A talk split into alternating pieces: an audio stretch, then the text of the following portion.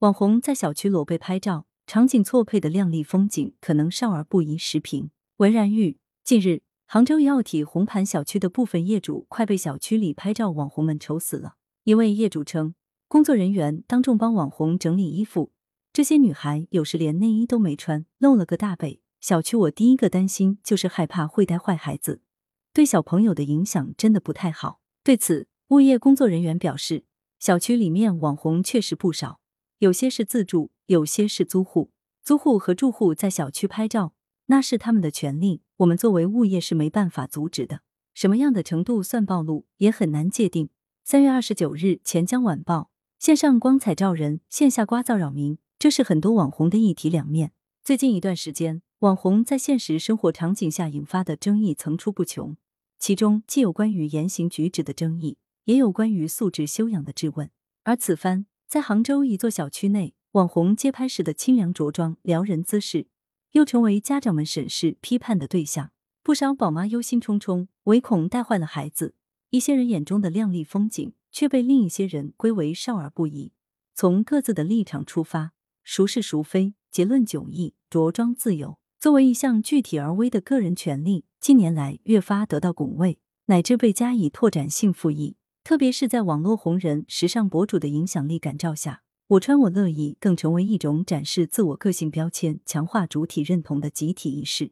由此所衍生的，则是一种“我怎么穿你管不着”的攻击性话语。久而久之，这一问题变得加倍复杂，其间夹杂着关于审美、道德观和私欲边界等多重向度的拉锯。于是乎，每每有相关的话题抛出，割裂与站队便注定是常态。有些人越来越敢穿，有些人则是越来越深感被冒犯。此一变化，其背后实则有着一条显著的主线，那就是线上造型的线下化、表演性着装的日常化。网红基于人气、流量等考量，开直播、拍海报、带货等场合，穿衣打扮必然是大有看点的。从某种意义上说，这是一种为了出镜需要。带有表演性质的职业服装，只是所有的线上表演都必然是有赖于线下去实现。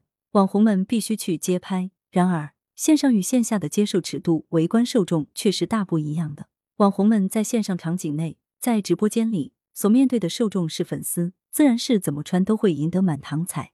可若是在线下场景中，在小区楼下公共空间，则不可避免会被孩子、宝妈、老年人等关注到。